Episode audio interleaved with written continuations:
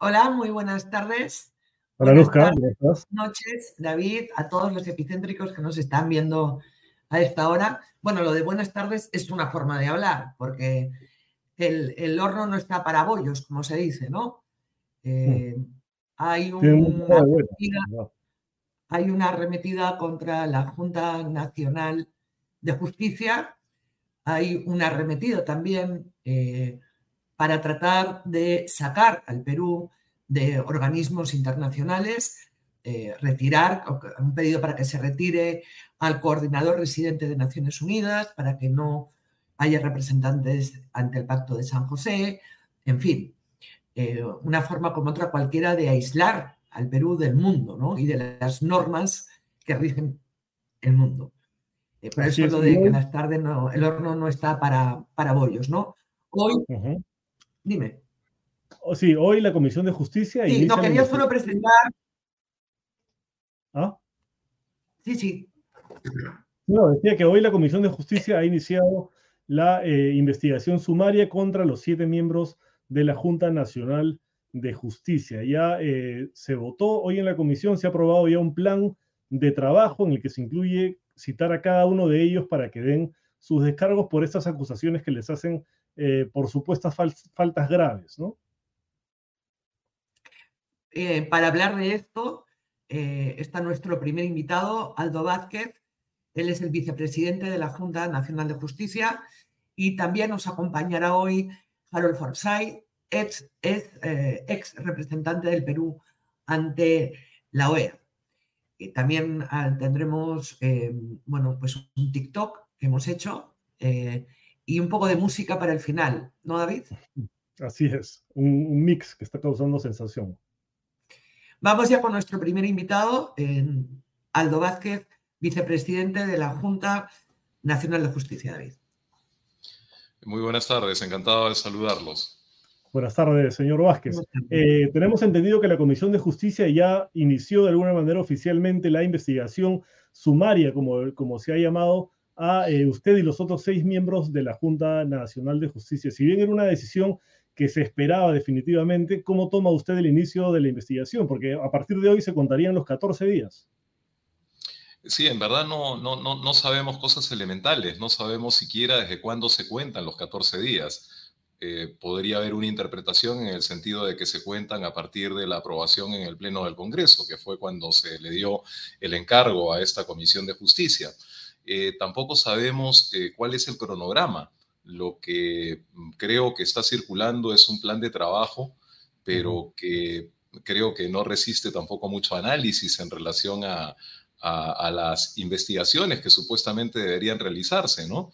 Eh, solamente se mencionan los nombres de algunas personas que serían invitadas a mm, pues presentarse ante esta comisión pero no sé si esta eh, investigación pues va a hacer indagaciones, eh, va a buscar eh, acreditar algunas de las imputaciones que se han formulado. la verdad es que es desconcertante, ¿no? Esa es la verdad. Es absolutamente desconcertante desde el punto de vista procedimental. Estamos ante una monstruosidad jurídica porque pues una investigación eh, sumarísima como la que se pretende en 14 días, de los cuales ya van pasando varios, ¿no? Por ejemplo, eh, entiendo que se va a volver a reunir esta comisión el viernes, cuando ya hayan transcurrido 5 de los 14 días. Eh, y no sé qué indagaciones hayan hecho en estos primeros 5 días, de modo tal que, pues, es todo todavía muy incierto. En lo que a nosotros respecta, esperaremos a recibir las notificaciones que correspondan y a partir de eso, pues tomaremos las acciones que sean pertinentes. Eh, antes de preguntarle por el fondo de esta investigación, de, estos supuestas, de estas supuestas faltas graves, quiero preguntarle por la forma, ¿no? Porque si bien la Constitución dice que el Congreso puede remover a los miembros de la Junta Nacional de Justicia por falta grave, no existe un procedimiento para llevar esto a cabo, ¿no? Sin embargo, la moción de la congresista eh, Patricia Chirinos argumenta que ya en el 2018 se desactivó el Consejo Nacional de la Magistratura tras el escándalo de los cuellos blancos del puerto. Entonces, que si se hizo en ese momento, ¿por qué no se puede hacer ahora? Es lo que se plantea en su moción. Yo le quiero preguntar a usted, ¿por qué ahora es diferente?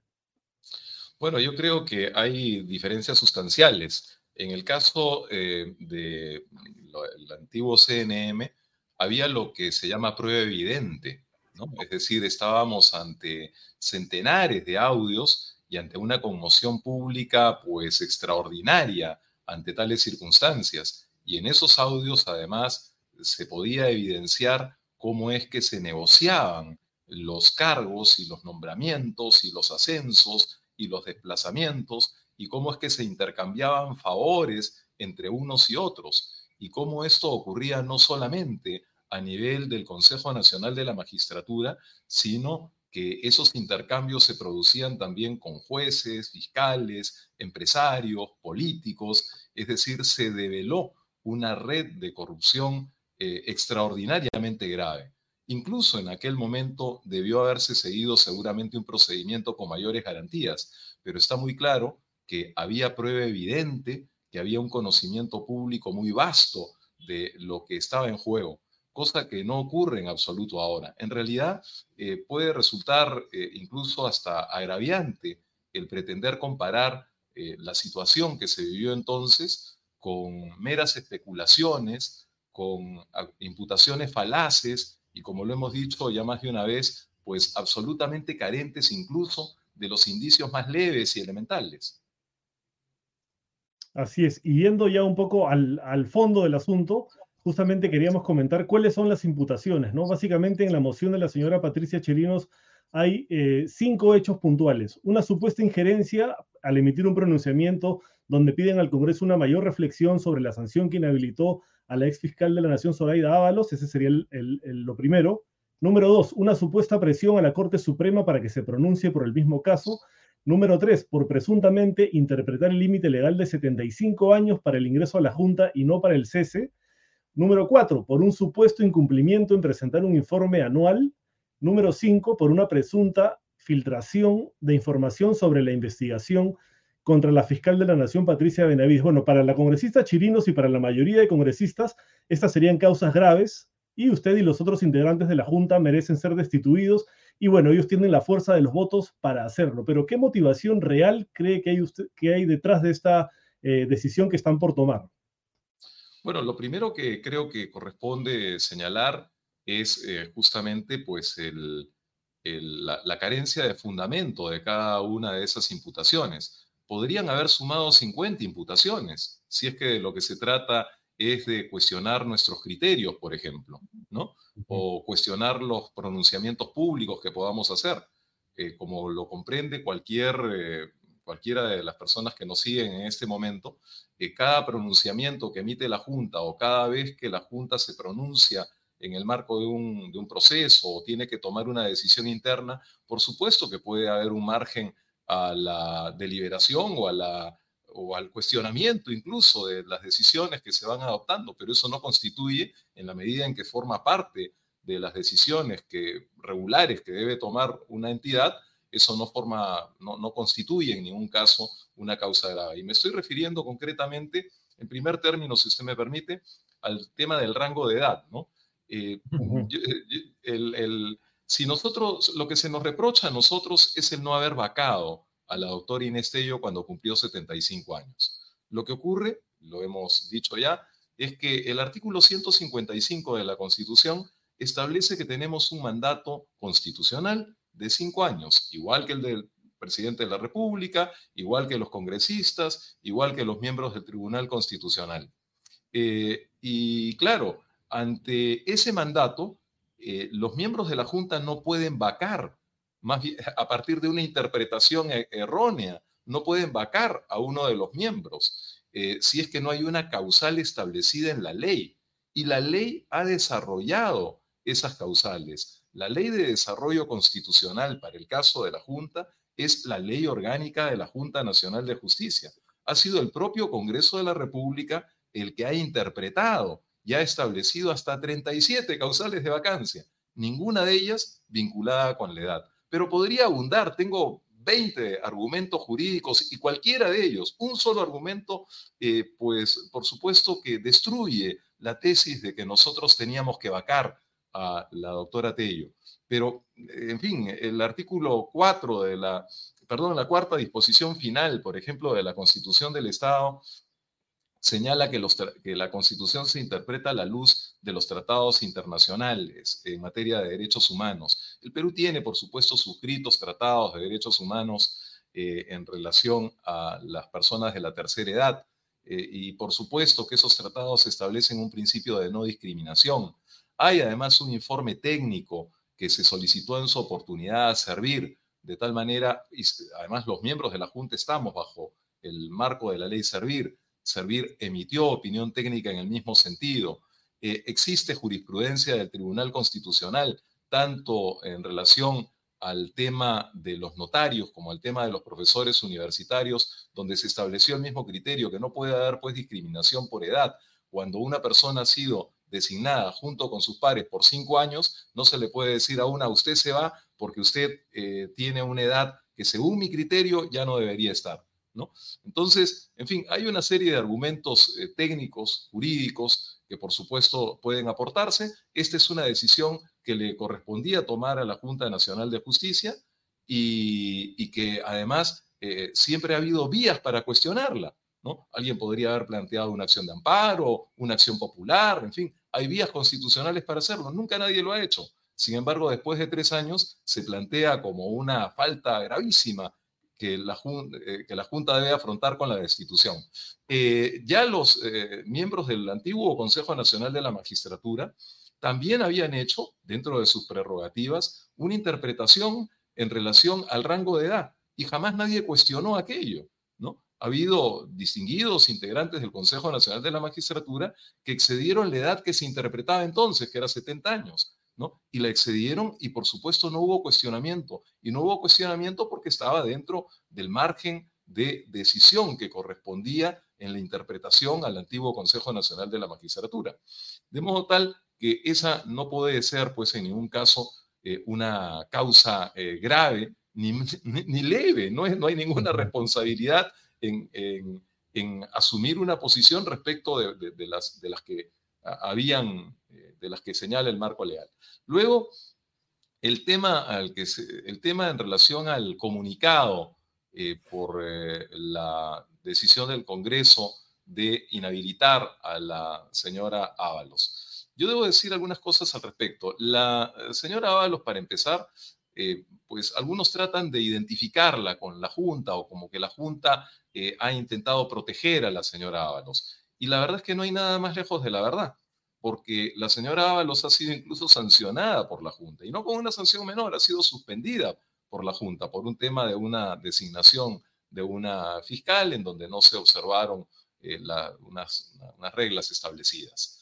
Eh, pero además de eso, eh, la señora Ábalos, a diferencia de los demás miembros que integraron la comisión especial que nombró a la Junta Nacional de Justicia, ella no participó en el caso del nombramiento de, de, una de las integrantes de la Junta porque tuvo abstención y votó en contra del nombramiento de otro. Lo que quiero decir es que no hay ninguna razón para que la Junta tenga algún tipo de simpatía o de cercanía con la doctora Ábalos. Lo que ocurre simple y llanamente es que la Junta defiende, como lo hemos dicho más de una vez, defiende principios y no personas. Y un principio que está en la base de la independencia del sistema de justicia y consecuentemente del orden democrático, un principio que está en la base, decimos, es el de la independencia del criterio del juez o del fiscal.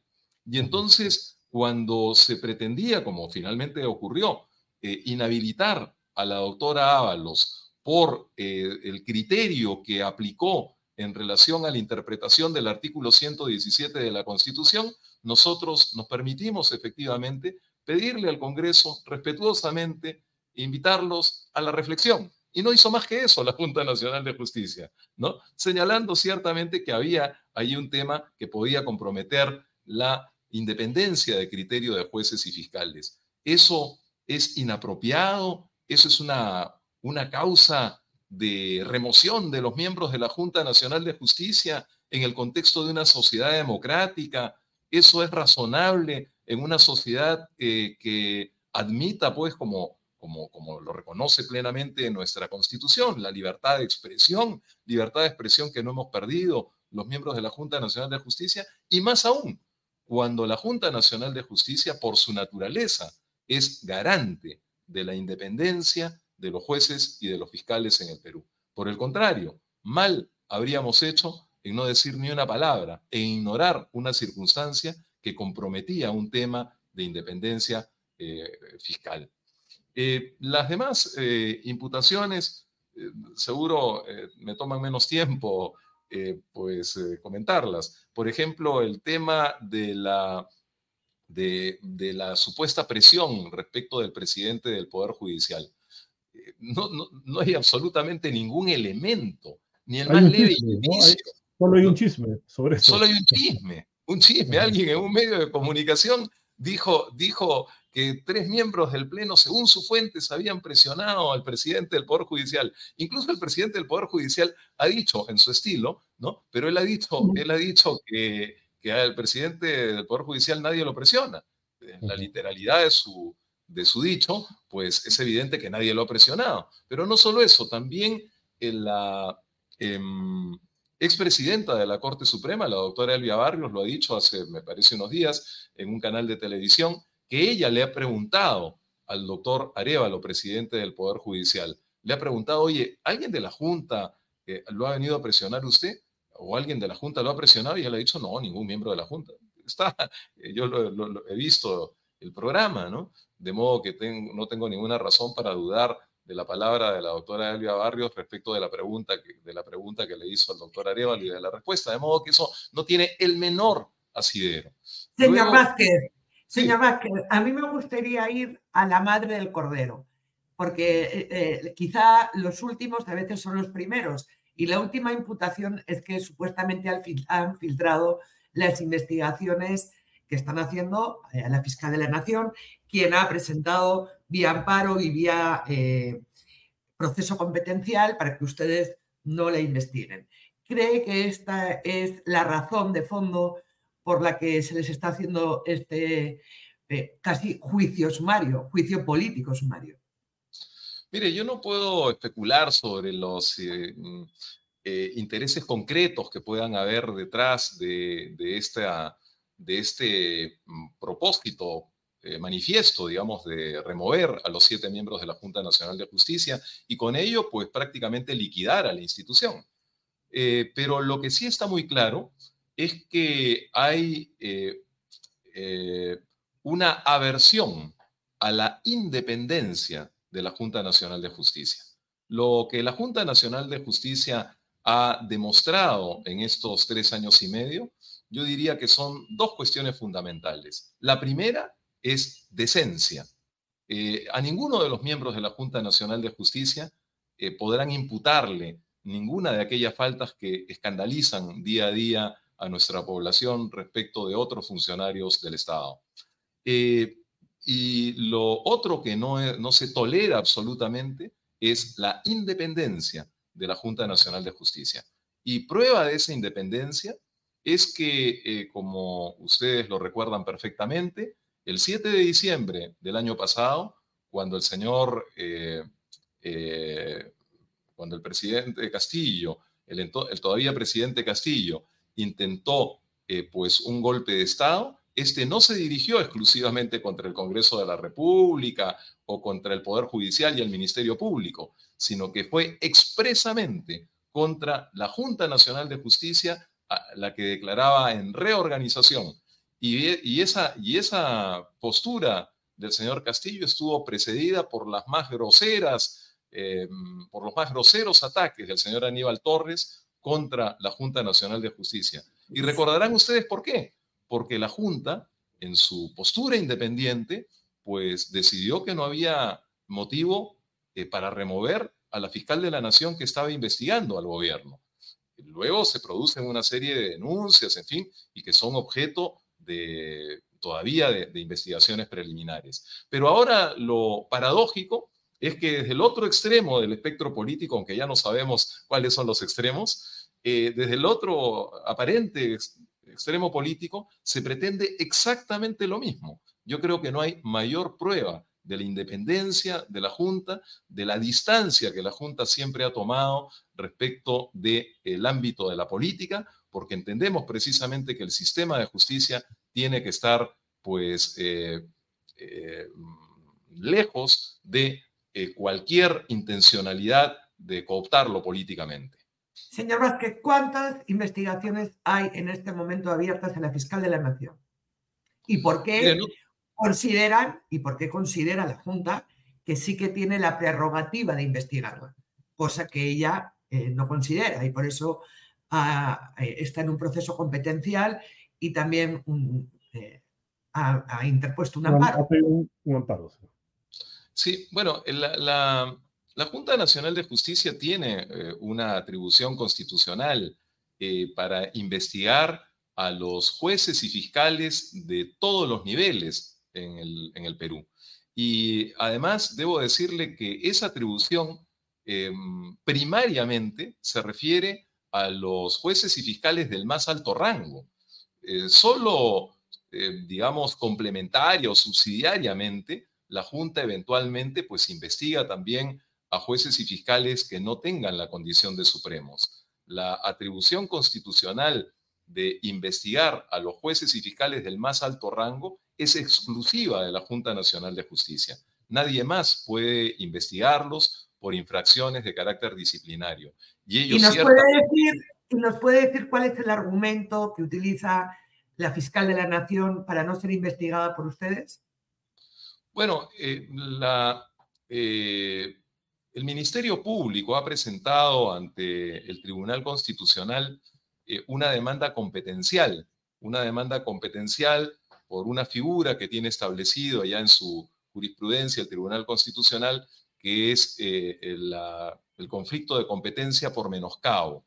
Eh, y este conflicto pues se da cuando eh, una entidad en ejercicio de sus propias competencias afecta la competencia de otro órgano, ¿no? Por ejemplo, algunos precedentes que hay en el Tribunal Constitucional que pueden ser de interés para el análisis de la prensa son relativos a resoluciones que se emitían en el Poder Ejecutivo respecto del tema de casinos o respecto del tema de, pesca. Entonces, el Poder Ejecutivo planteó demandas eh, competenciales por menoscabo frente al Poder Judicial, porque en el Poder Judicial, al ejercer legítimamente sus competencias en materia de amparo, dejaba sin efecto o declaraba la nulidad de resoluciones administrativas. Pero fíjense ustedes, el ejemplo es muy útil para señalar cómo es que allí efectivamente podría producirse un menoscabo, porque en el ejercicio legítimo de la competencia judicial se dejaba sin efecto una resolución de orden administrativo. Pero esto no ocurre en el caso de la Junta. La Junta cuando investiga una infracción disciplinaria deja incólume eh, el acto administrativo a partir del cual se puede haber producido esa infracción disciplinaria. Pero en ningún caso eh, esa, se produce el menoscabo que invoca el Ministerio Público. De modo que... Me gustaría que escucháramos, señor eh, Vázquez, justo la fiscal de la Nación acaba de emitir un pronunciamiento sobre esta investigación sumaria que les está haciendo el Congreso, ¿no? Se siente la obligación de dar explicaciones y esto es lo que acaba de decir. Vamos a escucharlo un momento de justicia. ¿Cuál es su opinión al respecto? Reitero que soy respetuosa del Estado de Derecho. En mi caso en particular, me he sometido a todas las investigaciones iniciadas en mi contra, haciendo uso de mi derecho de defensa, pero exigiendo que se, que se respete el debido proceso.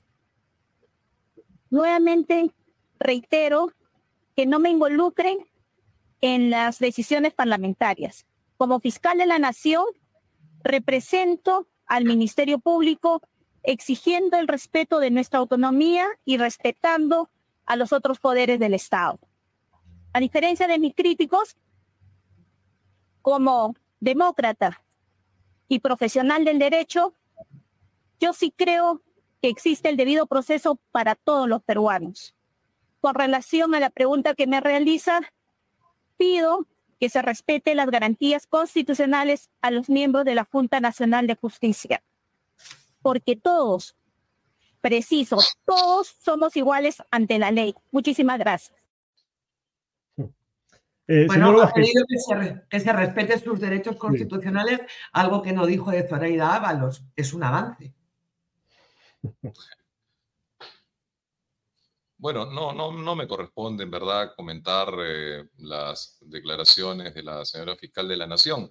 ¿no? Evidentemente, la Junta Nacional de Justicia, desde que hemos tomado conocimiento de esta, eh, de esta moción eh, que busca removernos, hemos pedido pues precisamente el respeto al debido proceso, que es una garantía constitucional, es una garantía reconocida plenamente por la Constitución y por el Tribunal Constitucional y es lo que no observamos en el procedimiento eh, sumario que se ha iniciado, ¿no? Justamente sí, perdóname, justamente sobre el debido proceso, eh, ¿por qué no presentar una acción de amparo, por ejemplo, acompañada de una medida cautelar para detener este, este proceso sumario que no cumple con las garantías? Usted ha dicho que eh, si son removidos van a acudir al sistema interamericano de derechos humanos, ¿no? Pero la remoción parece inminente. Entonces, le pregunto, ¿por qué no acudir, por ejemplo, ahora mismo ante la Comisión Interamericana de Derechos Humanos solicitándole una medida cautelar para detener este proceso? Bueno, eh, lo que ocurre es que no develamos todas nuestras estrategias al respecto, ¿no? Pero ¿Eso quiere decir que lo van a hacer? no, lo lo que nosotros hemos dicho es que vamos a votar todas las vías que estén a nuestro alcance, ¿no? Y naturalmente eso supone un análisis de cada una de las fases en las cuales pues tenemos que transitar, ¿no? Pero eh, que a nadie le quepa duda que eh, pues agotaremos las vías, eh, las vías legales necesarias y por supuesto estamos absolutamente seguros que más temprano que tarde, en el caso de que se concretara pues esta, este quiebre este quiebre del orden constitucional, porque sería de modo manifiesto un quiebre del orden constitucional, el remover a siete miembros de la Junta sin que haya tipificación alguna de lo que es causa de lo que es causa grave, sin que haya un procedimiento establecido, sin que haya eh, eh, sin que se nos haya notificado, incluso hasta ahora los cargos, eh, porque lo sabemos por los medios de comunicación, pero no hemos sido notificados formalmente con unos cargos, sin, en fin, eh, yo creo que cualquiera puede comprender que en 14 días, eh, pues difícilmente se puede realizar eh, una investigación seria, rigurosa, en relación a cinco cargos, además, y no de uno, sino de siete miembros. Esto probablemente en cualquier otra instancia sería una investigación compleja, ¿no? parece, parece, un juicio de los de Bukele con las manos, ¿no? Aquí Sí, efectivamente, pero no solo eso, o sea, esto se parece también mucho al Salvador en el sentido de que allí el Congreso también destituyó eh, pues a varios eh, jueces supremos, ¿no? Eh, aquí se pretende algo, algo parecido respecto de, la, de los siete miembros de la Junta Nacional de Justicia. Entonces, no extraña por eso la enorme preocupación que despierta tanto en instituciones nacionales como a nivel internacional lo que está ocurriendo pues en nuestro país, que es muy doloroso y es muy doloroso no por una situación personal, por supuesto que no voy a, no voy a, negar que mm, esto genera pues una situación de inquietud personal en quienes tenemos un mandato de cinco años y se quiere recortar arbitrariamente, pero nosotros no estamos defendiendo una posición personal. Nosotros defendemos eh, el Estado de Derecho, defendemos el orden constitucional eh, y defendemos en definitiva la calidad de vida de, nuestro, de nuestra gente, de nuestro pueblo, porque entendemos que una situación de inestabilidad jurídica, de ausencia absoluta de seguridad jurídica, si es que se puede destituir así como así todos los integrantes de un órgano constitucional autónomo, por supuesto que lo mismo podría ocurrir respecto de otros órganos constitucionales autónomos o de otros poderes del Estado. Eh, y, eso, por supuesto, genera una situación de incertidumbre que no es propicia en absoluto para eh, favorecer pues, la inversión, la seguridad, eh, y en definitiva la generación de empleo, el progreso para los peruanos. ¿no? Claro, porque solo muy brevemente, en el caso de que los ajusticiaran así em, sumariamente, em, quien elegiría a los nuevos miembros de la Junta Nacional de Justicia, a no ser que inventen otro organismo, es el defensor del pueblo y representantes del sistema de justicia. Pero ¿quién elige a qué representantes del sistema de justicia? E, en verdad se abriría una situación de incertidumbre total y de vacío legal, porque mm, tampoco no se puede convocar inmediatamente a un nuevo concurso público, porque hay miembros suplentes que pueden tener pues una expectativa de acceder a la Junta Nacional de Justicia. El punto es que, eh, de acuerdo a ley, tiene que haber alguien que convoque a esos suplentes. La ley establece que es eh, quien ejerce la presidencia de la Junta Nacional de Justicia, pero si ya no hay presidente, entonces tampoco se pueden presentar los miembros suplentes diciendo aquí estoy, denme una oficina, ¿no? Eh, y, entonces ahí nomás ya empieza un primer vacío legal. Luego, yo dudo mucho que personas honorables como las que son eh, actualmente miembros suplentes, pues se presten a una situación de esta naturaleza, ¿no? Que creo, pues, que probablemente pues dañaría sus propias eh, trayectorias profesionales para culminar además un periodo para el que falta poco más de un año, ¿no?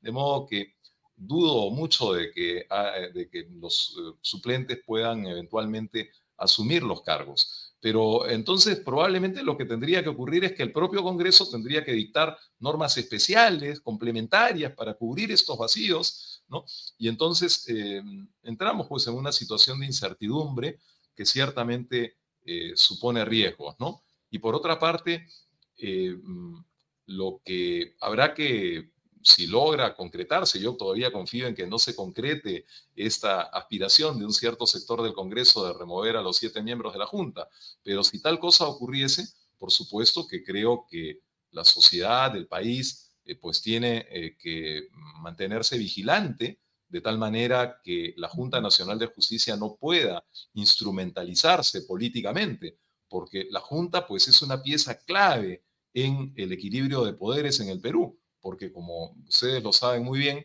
no solamente tiene el control disciplinario y la facultad de seleccionar y nombrar a los, a los jueces y fiscales de todos los niveles en el Perú, sino que además eh, nombra a los jefes, a los titulares de la Oficina Nacional de Procesos Electorales y del Registro Nacional de Identificación y Estado Civil. Y tiene también control disciplinario sobre los jueces y fiscales que integran el Jurado Nacional de Elecciones o que integran los jurados especiales electorales, de modo tal que es una función muy sensible que tiene que estar absolutamente al margen del poder político, no puede ser instrumentalizada políticamente porque si no el riesgo de que pues las decisiones que se adopten favorezcan a un determinado sector político en detrimento de otro, por supuesto que eh, ese riesgo pues se multiplica, ¿no? Solo para, por curiosidad, lo que están planteando es que sea un juicio sumario uno a uno, así al paredón de uno en uno, ¿cierto? Con lo cual una estrategia podría ser, dado este vacío legal, que en vez de, ah, eh, pues bueno, eh, sacar a los siete, saquen a cuatro, o saquen a cinco, o saquen a cinco, nada más. Entonces, sí, pero... ¿Barajan esa posibilidad? hay, hay, ya un acuerdo entre ustedes. Eh, mi pregunta es, son siete. Este eh, juicio sumario eh, va a ser personal, digamos, ¿no? ¿Tienen entre ustedes ya un acuerdo de que si sacan a uno, el resto no se queda? ¿O no tienen todavía este acuerdo? Mire, no, hemos entrado, no hemos entrado en un análisis de ese nivel de detalle. Lo único que yo le puedo decir es que los siete miembros del Pleno de la Junta Nacional de Justicia estamos comprometidos exactamente en el mismo propósito de defensa de la institucionalidad de la Junta eh, y de defensa del ordenamiento constitucional. O sea que si eh, solo sancionasen a dos, el resto de los integrantes de la Junta Nacional de Justicia también se iría en solidaridad, no se quedaría no, no, puedo, no puedo adelantar, digamos, una, una, postura al respecto porque honestamente no, no hemos hecho ese análisis. Eh, en este momento nosotros estamos eh, esencialmente pues eh, trabajando en los argumentos jurídicos que tendremos que sostener en todas las instancias, tanto en el Congreso de la República como en cada una de las instancias en donde debamos defender eh, nuestro derecho, pero sobre todo, reitero, eh, la, donde debamos ejercer la defensa del ordenamiento constitucional en el Perú. Muchísimas gracias, gracias, por acompañarnos y decir las cosas tan claras. Muchísimas Muchas gracias, doctor. Muchas gracias a ustedes. Un gusto estar con Buenas ustedes. Noches. Buenas noches.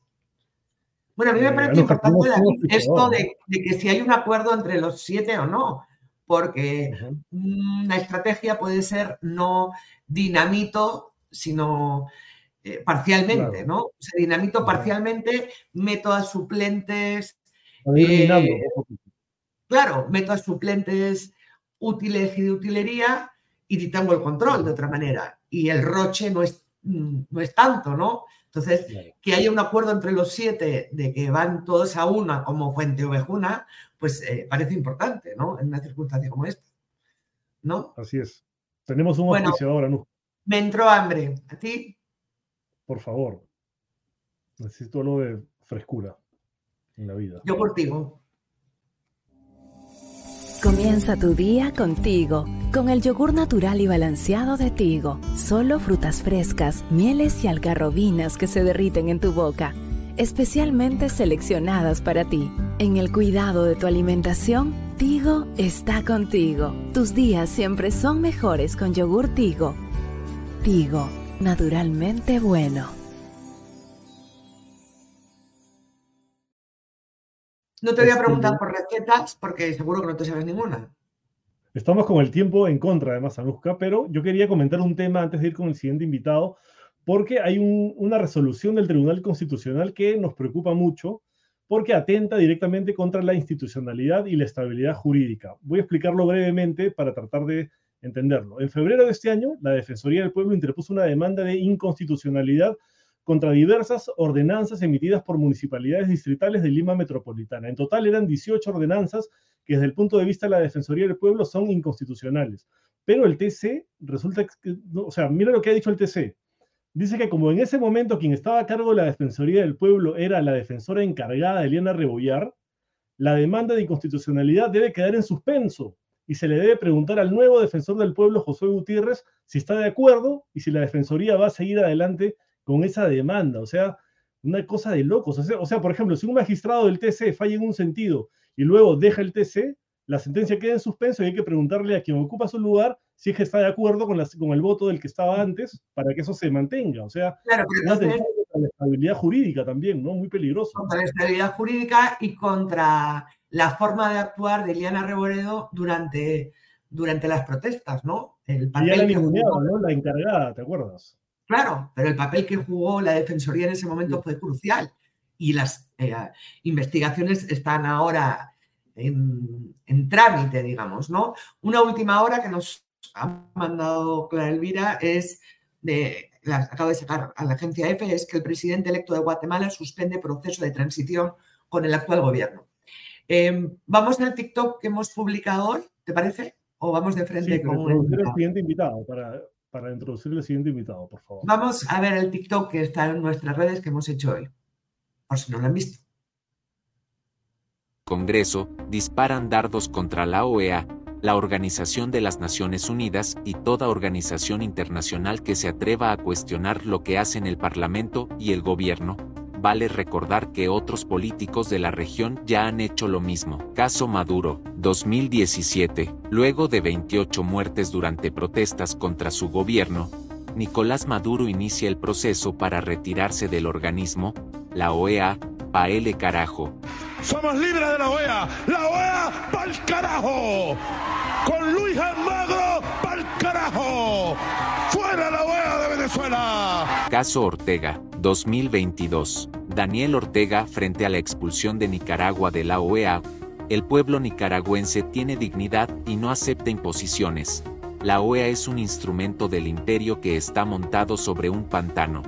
Y el pueblo nicaragüense tiene dignidad y no acepta imposiciones.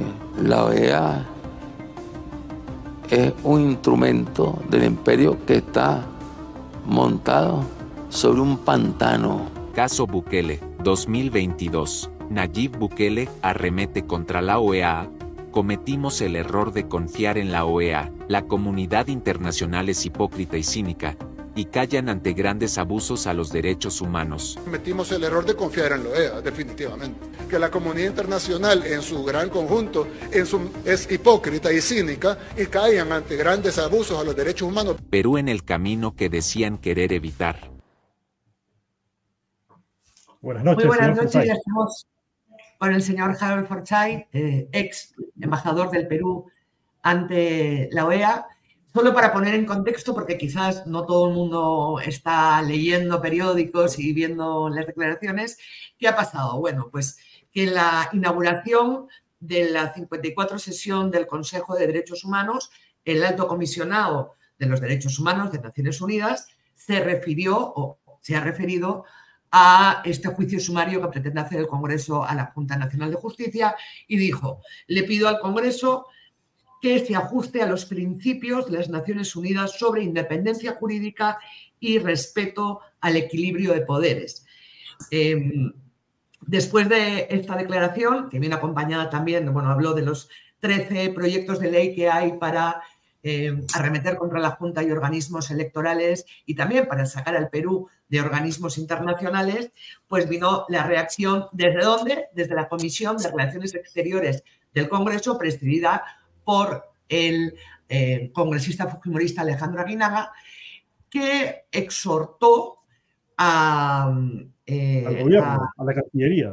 A Dina Boluarte a que eh, expulse al representante de Naciones Unidas en el Perú. Lo curioso es que la Cancillería le ha cogido el guante a lo dicho por la Comisión de Relaciones Exteriores del Congreso, presidida por el fujimorista eh, y resulta que Relaciones Exteriores ha llamado, no, sé si se dice a consulta, pero bueno, ha llamado al orden y a una reunión al coordinador residente de Naciones Unidas en el Perú, el señor Igor eh, Garu, eh, no sé si he dicho bien su nombre, un chileno encantador, por otra parte, ¿no? Entonces, así están las cosas. Pero por otro lado, y con esto ya termino, la Comisión de Constitución, presidida por la también fujimorista Marta Moyano, ha presentado, o sea, ha puesto en la agenda del día los proyectos de ley que lo que quieren es que el Perú deje el pacto de San José.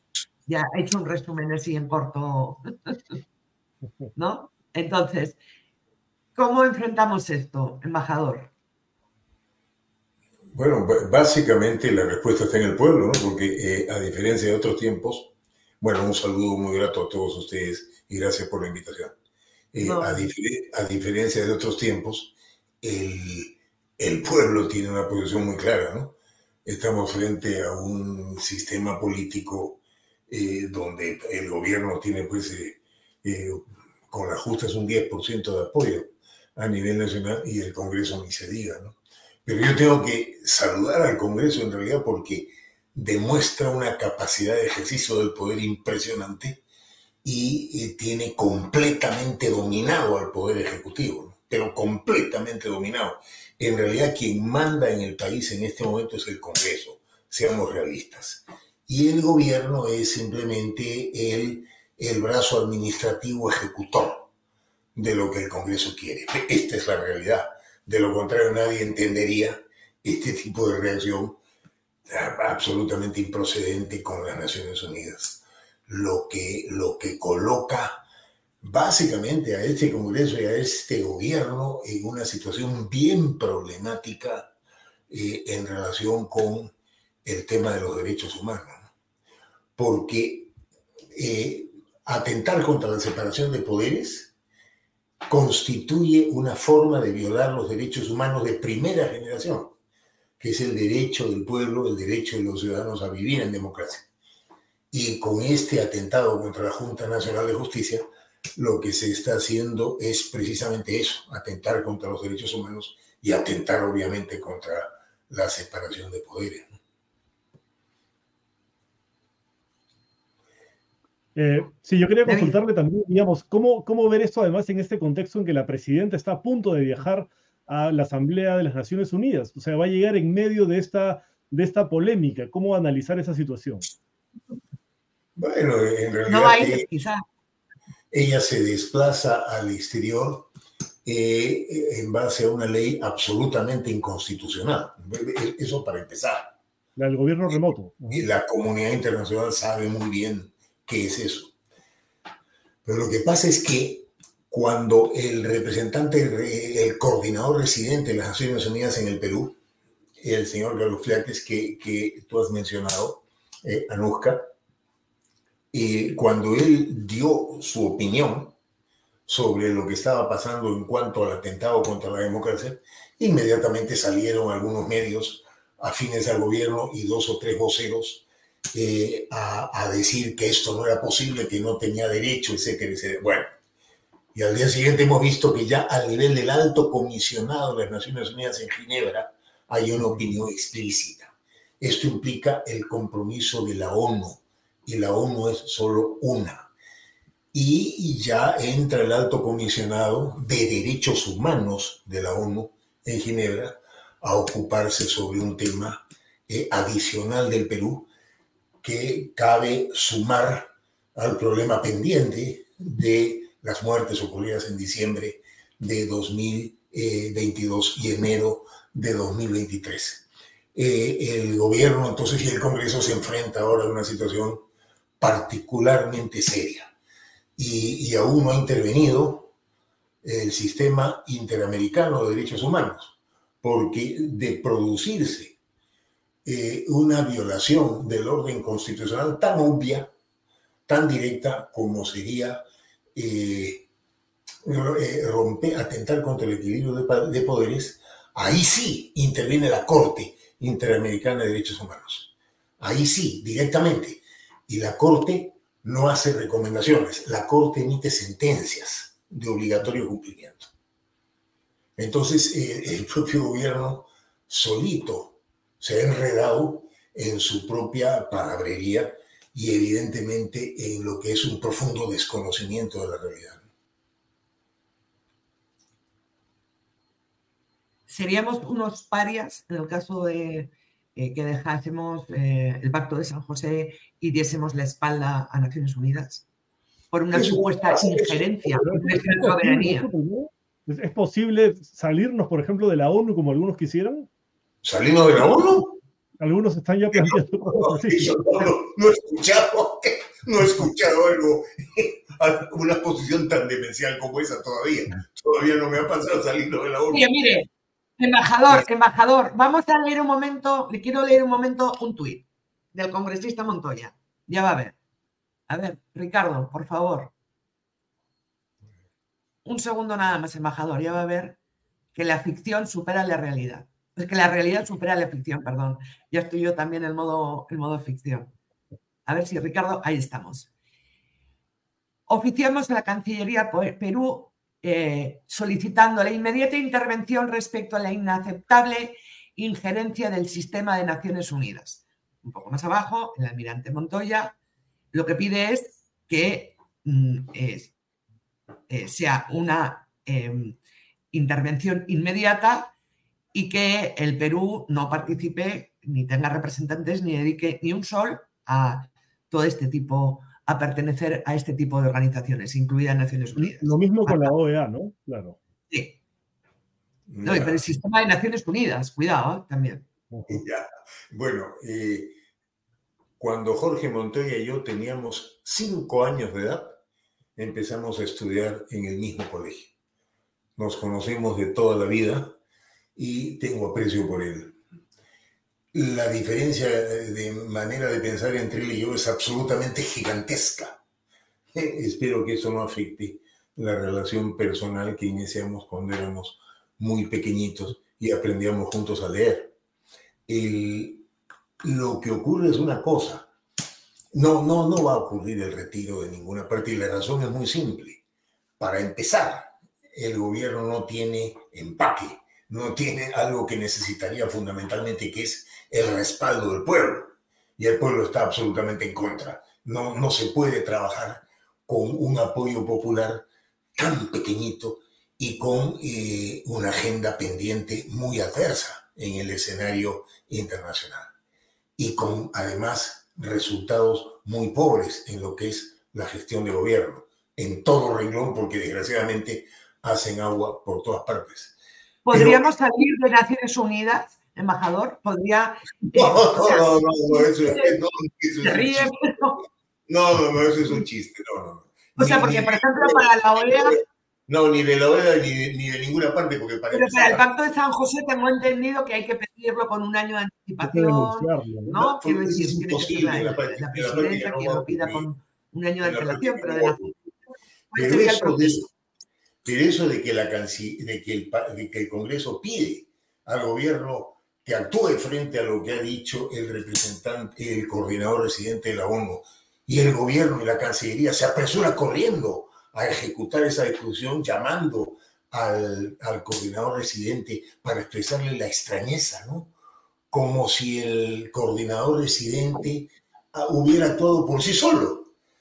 Tiene el respaldo de un sistema gigantesco del mundo, el sistema más fuerte y el sistema de la ONU, y eso se ha evidenciado con el pronunciamiento del alto comisionado de derechos humanos, en realidad.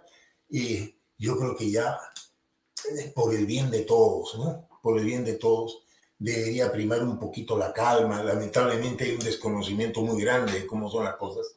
Quedamos muy mal ante el mundo y mientras no haya cambios radicales, no se va a poder reconstruir la... ¿Hay algún país del mundo que no pertenezca al sistema de Naciones Unidas? ¿O cuántos hay?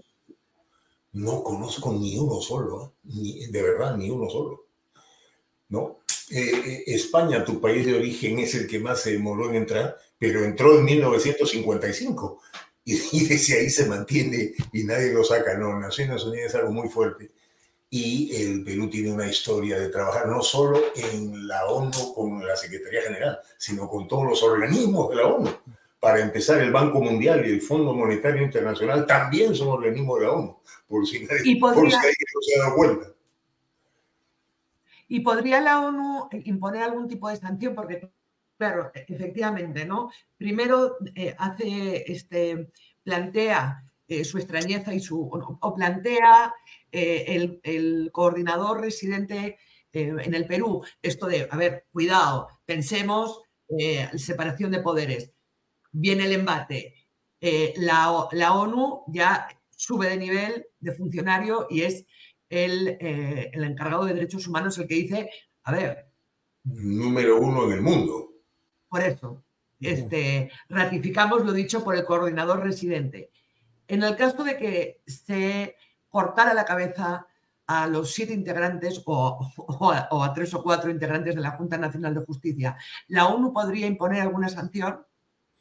No, la ONU eh, no impone ese tipo de sanciones, pero la fuerza que tiene el alto comisionado eh, eh, cuando emite pronunciamientos es, es enorme, es gigantesca. Quien sí tiene capacidad para imponer sentencias, en este caso por una, un abierto abuso del derecho contra la separación de poderes, es la Corte Interamericana de Derechos Humanos en San José, que sí presumo que va a actuar con relativa rapidez eh, dictando una sentencia eh, de obligatorio cumplimiento. Ahí sí. pero David, hay algo muy importante porque alguien dice con derroche de desconocimiento que esto no afecta a la separación de poderes porque la Junta Nacional de Justicia no es poder del Estado. Eso no viene al caso, porque la Contraloría General de la República tampoco es poder del Estado. El sistema electoral tampoco es poder del Estado. Entonces, con ese criterio, evidentemente, ninguno de estos organismos tendría libertad para ejercer su tarea de control y manejarse con un criterio independiente. Por lo demás, las faltas de las que se acusa eh, no encajan en el texto constitucional, porque el texto constitucional habla de falta grave. Y las faltas graves tendrían que ser sustanciadas en pruebas concretas. Eh, además de eso, eh, Además de eso, lo que se está haciendo es imponer una especie de juicio sumario que no está previsto en la Constitución tampoco. De manera que e, eso es lo que genera la reacción tan importante de la comunidad internacional. No he visto que, que la, la CIDH haya reaccionado, probablemente lo haga eh, en breve, pero como digo, si es que se llega a materializar esto, que la verdad veo difícil que se materialice porque tienen que alcanzar una votación muy alta. 87 votos, dos, tercios del, ¿no? del número legal. No es fácil que eso suceda, pero si sucede, el costo, no solamente para el país que ya estamos acostumbrados, sino el costo para el, Congreso y para el gobierno será pues inmensamente alto. ¿no? Además, en la época de Fujimori, cuando se habían capturado todas las instituciones, hubo un costo también internacional y mucha presión de organismos de afuera en un momento para que se regresara a la democracia, porque el país había vuelto prácticamente inviable en un punto, ¿no? Bueno, pero además en, las mesas del, del, country, del Hotel Country, ahí se sentaban también, eh, recuerdo Luz Salgado, este, cuando estaba eh, el señor Fujimori, que se había ido supuestamente a una cumbre de la PEC y renunció por fax, ahí estaban sentados. O sea, ahí sí se reconoció el Fujimorismo al el Pacto de San José, exactamente igual de que estos grupos que ahora están pidiendo que se salga del Pacto de San José fueron a denunciar fraude. Fueron a tocar la puerta de la OEA, ¿no? Literalmente. Tocó la puerta, pero la puerta no, no, no la abrieron, ¿no? Es más, la propia señora Boluarte ha tocado la puerta de la OEA ella misma cuando el Congreso eh, quería vacarla, ¿no?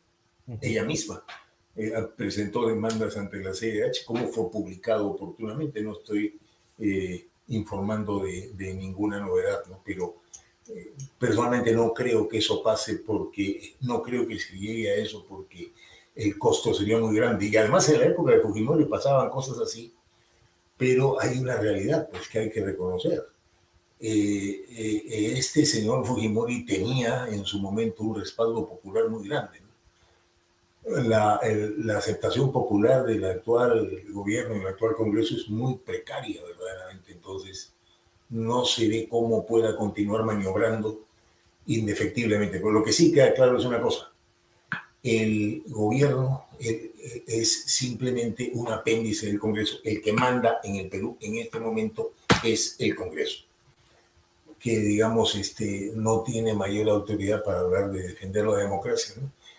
Esto tengo la impresión, Anuska David, que va a terminar en un adelanto de elecciones más temprano que tarde. Bueno, señor Forsyth, muchísimas gracias por la entrevista. Gracias a ustedes y bueno, crucemos los dedos para el partido que nos para ver dentro de un rato. Empieza a las nueve, a las nueve. Así es. Muchas gracias, como siempre, por acompañarnos. Muchas gracias. Buenas noches, embajador.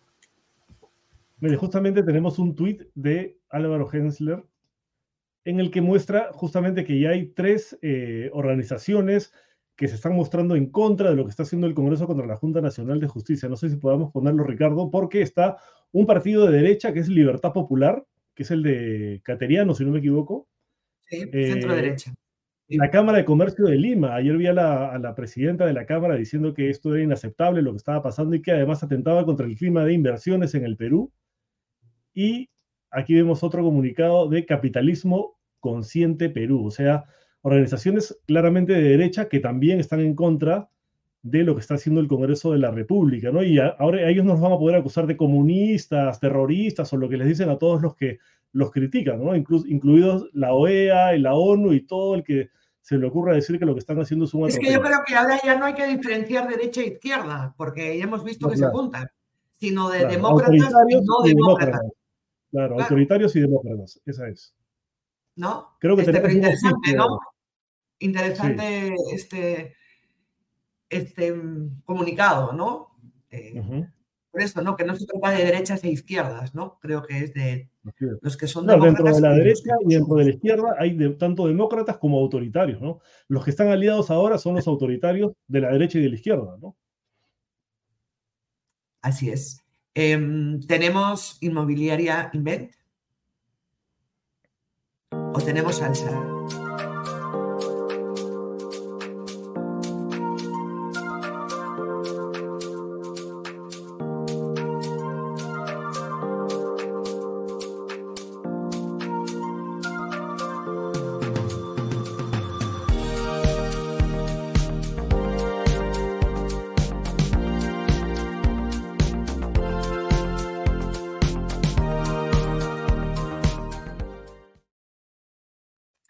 Nos despedimos con música, ¿no, David? A ver, cuéntanos.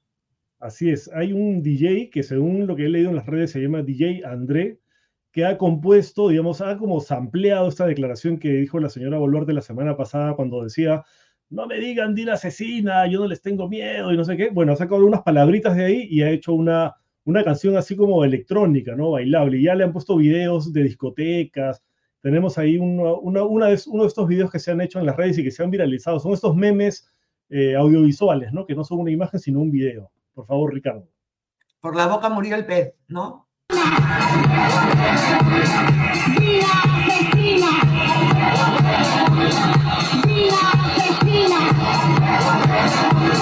No le tengo miedo.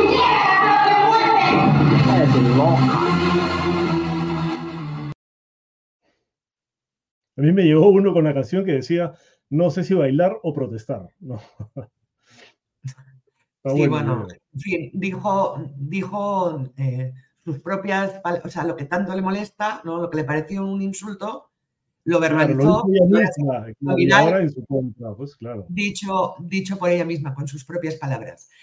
Em, un poco de salsa, hay que ponerle un poco de salsa a la vida porque estamos, un poco de sabor y qué mejor sabor que el de salsas B Hay mayonesa, el ají, que siempre me recuerda a Daniel, barbacoa, barbacoa ardiente o picante, ketchup, em, salsa inglesa y tomate. Salsas B desde 1979, David. B con todas las cremas. Bueno, pues eso con todas en el programa de hoy y no se pierdan el partido de hoy. Si han hecho una parrillita o algo, no se olviden sus salsas B y D para acompañar las cervezas también. Y esperemos que le vaya bien a Perú. siempre, siempre es una alegría cuando van a Perú, ¿no? Aunque hoy día la tenemos bastante difícil, pero vamos a ver. No, no, no, no. Vamos a ganar, vamos a ganar. Pero antes de ponerse en el partido, pues se pueden suscribir a Epicentro. Ahí tienen para suscribirse 35 soles por tres meses. Nos pueden yapear, plinear. ¿Se dice así? ¿Plinear? ¿Digo bien? Plinear. Ya. Están, estamos en todas las plataformas, son nuestra razón de ser. Este, gracias por acompañarnos y quierannos y déjennos al menos un like. Un beso, te quiero David. Buenas noches a todos. Un beso, Luca. Buenas noches. Chao a todos. Buenas noches. Chao, chao.